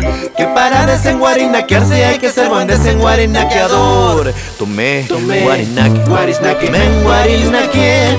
Para desenguarinaquearse, pues como me desenguarinaquearé. No vaya a tomar guarinaque, guarinaque, señor. Que para desenguarinaquearse hay que ser buen desenguarinaqueador. Que para desenguarinaquearse hay que ser buen desenguarinaqueador. Que para desenguarinaquearse hay que ser buen desenguarinaqueador. Aunque no se los dijera, si, si les ponía y les decía a que, tiene, a que no adivinan con qué tiene que ver, todo el mundo diría 31 minutos. ¿eh? Lo tienen que el alma. es que eso yo creo que es la gracia un poco de esta canción, que juega con eso, con eso que él había solamente eh, tenido en- eh, hecho en 31 minutos, Ujú. lo pasa a su carrera ya musical propia. Sí, no, no, con otro no. nombre. No, totalmente, lo, lo- lo tiene y lo tiene muy claro. Bueno, pues ya nos quedan 10 minutos, este programa se fue como agua, ¿eh?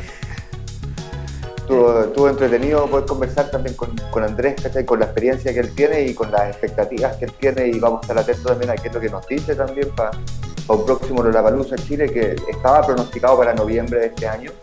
De hecho, está anunciado en todas las redes sociales en su momento, pero que yo creo que, claro, que lo van a retrasar un Yo- poco yo por creo- el mismo tema que estamos hablando de que es difícil que sacan la palusa solo Chile y Argentina y Brasil eh, que todavía están en unas etapas diferentes también.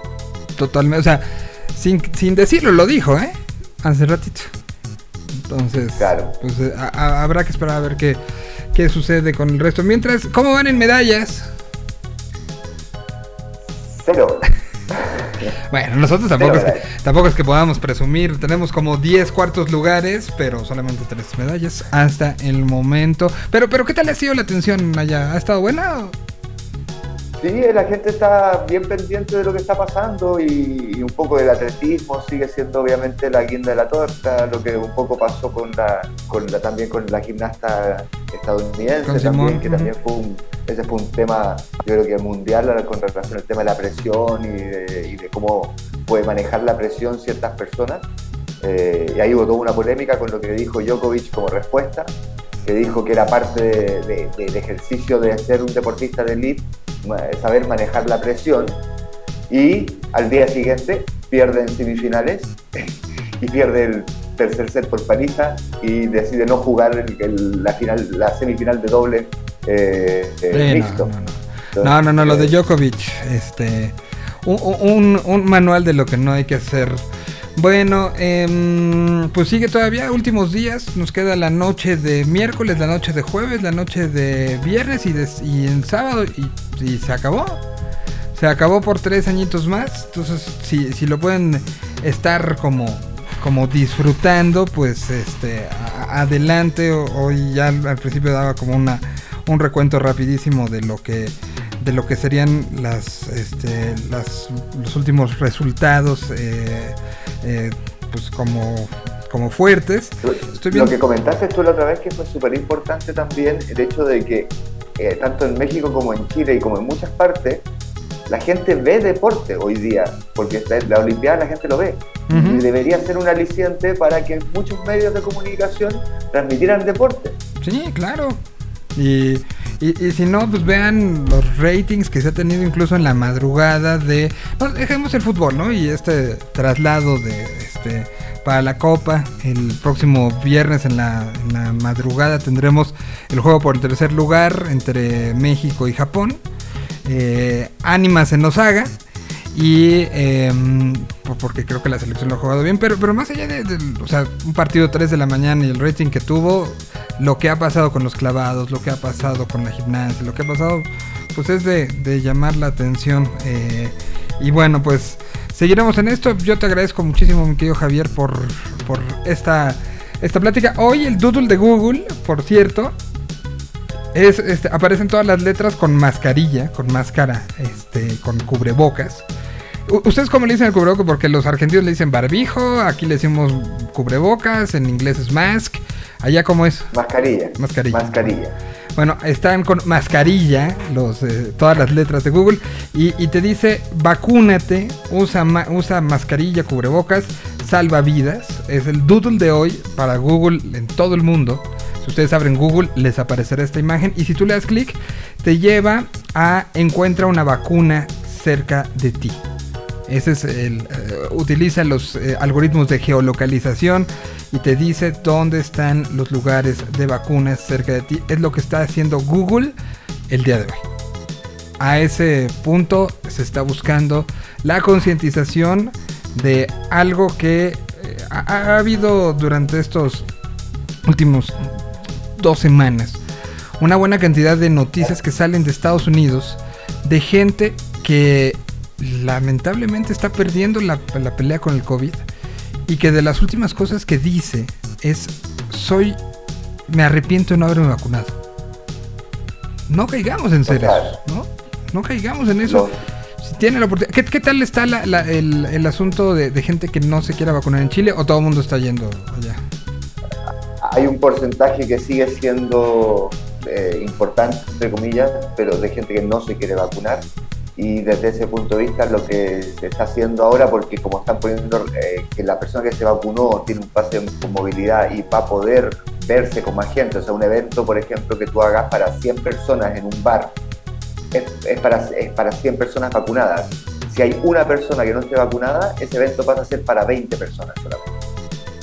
Entonces, la gente que quiere, obviamente, ahora los rezagados quieren vacunarse, pero el gobierno le está dando la prioridad a los que corresponde vacunarse por edad.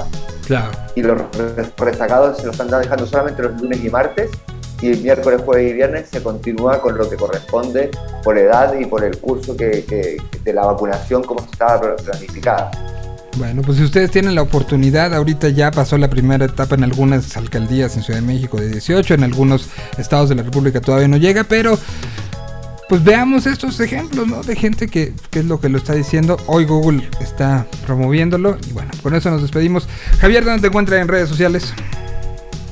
En eh, Instagram nomás, Javier Huerta, y eh, desde ese punto de vista, toda la información de todo lo que se esté pasando y que se puedan hacer a nivel de eventos, vamos a estar súper atentos a, a darla apenas, apenas se empiecen a abrir estos nuevos campos de trabajo.